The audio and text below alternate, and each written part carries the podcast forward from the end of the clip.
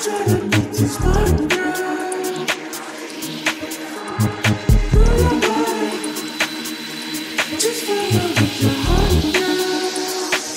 can't tell the difference yet. That's what you're coming for, but